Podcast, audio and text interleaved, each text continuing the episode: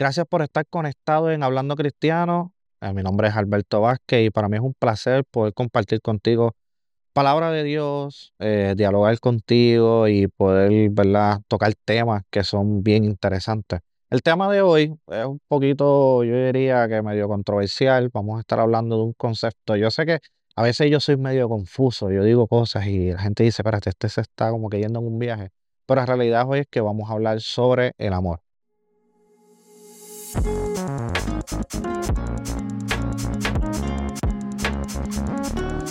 Decir que el amor es amor es como decir que el agua es agua. Y van a decir, ¿qué? Sí, el amor, que tú escuchado, eso es amor, eh, y ya, mano, amor es amor. Pero es como, son de esas aseveraciones, son de esos dichos que a veces como que cuando tú los prestas atención y nos analizan como que no tienen mucho sentido. Es como decir, el agua es agua, como que, ya, el agua es agua. Pero con, hay muchas otras cosas detrás de que el agua sea agua y el propósito del agua es igual con el amor. Antes de entrar en detalle, quisiera leerte lo que dice en Primera de Corintios, capítulo 13, del 4 al 8, es un versículo que ya casi todo el mundo conoce. No sé si estás empezando en la iglesia, estás empezando en los caminos del Señor, yo creo que deberías de ir a leerlo. Yo no te lo voy a leer por ti ahora, pero si llevas muchos años dentro de los caminos del Señor, lo has escuchado múltiples veces. Dice, el amor es sufrido, es benigno, el amor no tiene envidia, el amor no es fantasioso, no se envanece, no hace nada indebido, no busca lo suyo, no se irrita, no guarda rencor, no se goza de la injusticia, mas se goza de la verdad. Todo lo sufre, todo lo cree, todo lo espera, todo lo soporta.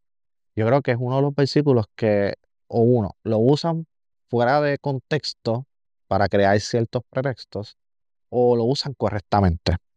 Pero ¿por qué yo te voy a hablar específicamente del amor? Estamos viviendo en un momento, en una sociedad donde tal vez tú eres chico, eres chica, estás viendo este video y estás en una etapa en donde tú dices, mano, yo no sé, no sé ni, ni cómo puedo yo explicar lo que yo siento. Estoy en una relación y, y a veces, o no necesariamente en una relación, estás haciendo algo. Por ejemplo, parte de mi trabajo es conocer equipos de grabación, conocer equipos de, de video, conocer las grabaciones, las partes técnicas me encanta, tengo un amor hacia eso. Y ese amor es que tengo una pasión, la cual me hace cada día levantarme y buscar más información, aprender cosas nuevas, aprender y ser mejor en lo que hago. Eso es parte del amor que le tengo, uno, a mi trabajo y a lo que hago diariamente. Pasa igual con la iglesia. ¿Por qué al principio te digo que, la, que ¿verdad? ese dicho del amor es amor? y es como decir el agua es agua. ¿No te, no, no está pasado que no todo, no todas las aguas son buenas? Y cómo, ¿verdad? ¿Cómo pudiera explicártelo? No todas las aguas están limpias, no todas las aguas son potables, eh, no todas las aguas sustentan vida y no todas las aguas las podemos utilizar para, ¿verdad? Para beber o para bañarnos o para hacer múltiples cosas. No en todas las aguas se diga en un río, en un mar, en un lago, no todas las aguas son para uno poder nadar. Hay, hay, hay, hay múltiples tipos de, de aguas, hay múltiples tipos de propósitos dentro del agua que pasa lo mismo con el amor. No todos los amores son buenos. No todos los amores son, eh, ¿verdad? Benignos no todos los amores son, ¿verdad? Este, apasionados. Son momentos en la vida donde tú tienes que interpretar ese amor en particular. Y suena fuerte, pero vivimos un tiempo en donde muchas veces estamos haciendo cosas y decidimos amar, pero lo hacemos por, ciertos compromisos los cuales no nos van a producir un gran cambio en nuestra vida, un crecimiento en nuestra vida, eh, y nos vamos a estancar. Y es bien interesante porque en el día de hoy, mi pregunta es, ¿qué tipo de amor estás teniendo hoy? ¿Qué tipo de amor? Y lo puedes aplicar para cualquier área de tu vida. Lo puedes aplicar para tu trabajo, lo puedes aplicar para tu relación y lo puedes aplicar para tu servicio a Dios. Vemos muchas personas que están dentro de la comunidad de fe, dentro de las iglesias, y están sirviendo y lo hacen tan automático y tan repetitivo que, que literal llevan un punto en donde dicen, lo estoy haciendo por amor y se convierte en un dicho, lo hago por amor. ¿Han escuchado el dicho de lo, lo hago por amor al arte? ¿Han escuchado mucho eso? Y no realmente estás sintiendo amor, estás sintiendo una pasión o está creando un cambio en ti, simplemente lo estás haciendo por un compromiso, el cual se convierte en un dicho y no logras nada. Y hay muchas personas que van y sirven en la iglesia y dicen yo sirvo por amor y la realidad no es que están sintiendo nada, sino que lo que sienten es agotamiento, frustración y cansancio porque ya no se identifican con ese servicio. O están dentro de una relación cual la relación no se ha construido y se ha trabajado dentro la comunicación, el propósito, el compromiso para poder desarrollar el futuro y dicen, yo continúo en esta relación por amor. Y el por amor se convierte en ese dicho de, pues nada, soporto lo que está y soporto lo que venga y no, no construyo para ser mejor. ¿Y por qué les hablo eso? Porque en el versículo es bien, bien directo de cómo nosotros tenemos que trabajar el concepto del amor en nuestras vidas. Una de las cosas que tenemos que entender es que el concepto del amor es más que un dicho, es más que decir eso es amor por amor.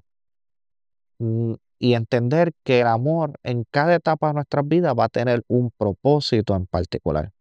Va a haber un momento en donde el amor va a tener que ser sufrido. Y entender que es, ok, este amor que estoy pasando lo estoy sufriendo. Por ejemplo, hay personas que tal vez están estudiando y tal vez tú estás ahí en la universidad y tú amas lo, el, tú dices, yo de verdad amo lo que estoy haciendo, me apasiona poder conocer la materia, me apasiona poder entender y aprender cada día más, pero lo tienes que sufrir, ¿por qué? Porque te tienes que levantar temprano, tienes que estudiar, tienes que pasar horas leyendo, tienes que, tienes que hacer múltiples cosas que van a ser parte de ese amor que tú sientes, va a ser sufrido. Ahora, si tú trataras el amor como ese dicho de, pues lo hago por amor, pero simplemente lo haces en automático, pues ese sufrimiento se va a convertir en algo tóxico. Y al convertirse en algo tóxico, lo que hace es que va día a día disminuyendo esa pasión al punto donde va a desaparecer y, lo va, y vas a terminar haciendo nada. No hay progreso y terminas estancado. Pero hay momentos en donde el amor este, definitivamente no, no va a buscar lo suyo, ni se va a irritar, ni tampoco va a tener rencor, pero se va a gozar de lo justo y de las cosas buenas que van a pasar en tu vida. ¿Y por qué te hablo esto en el día de hoy? Tal vez vamos a entrar en un momento o estás en un momento en donde toda la sociedad alrededor va a empezar a ver cómo, cómo, cómo el amor va a ser algo superficial. Y va a empezar a tocar sobre el amor, la amistad, va a empezar a tocar sobre las relaciones, sobre tu servicio a Dios, tu relación a Dios, que sea el amor, de aquí para allá, hazlo con pasión, hazlo con amor, entrégate con amor, entrégate con pasión. Y la realidad es que vas a llegar un punto en donde tu introspección de, de tu vida, de cada paso que des, tiene que salirse y ser más que un simple dicho.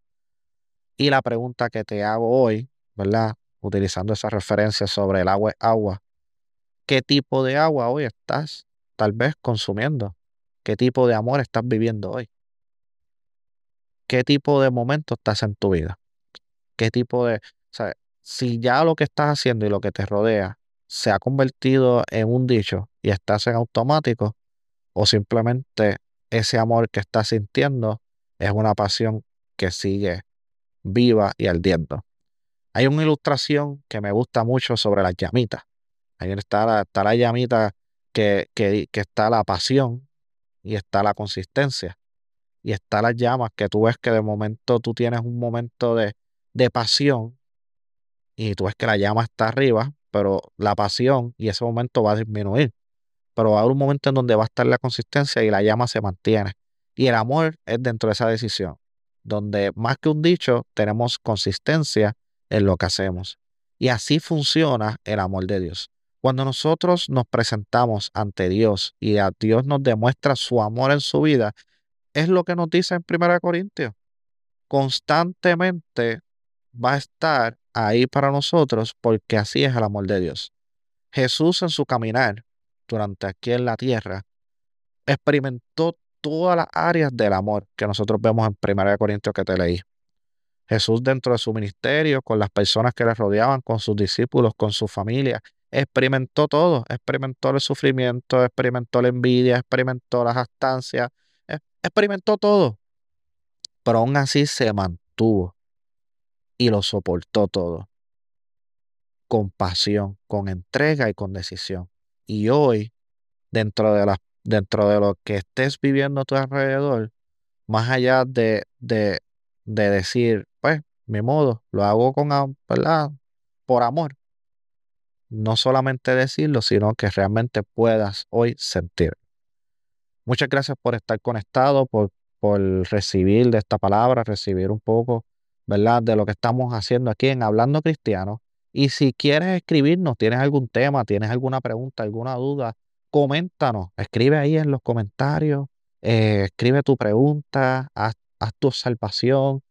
con mucho gusto vamos a estar contestándote. Y si nos estás escuchando a través de Spotify, Apple Podcast o Google Podcast, tienes que ir corriendo a YouTube. Tienes que darle a subscribe para que puedas ver todo el contenido anterior y puedas disfrutar de ello. Así que hasta la próxima. Thank you.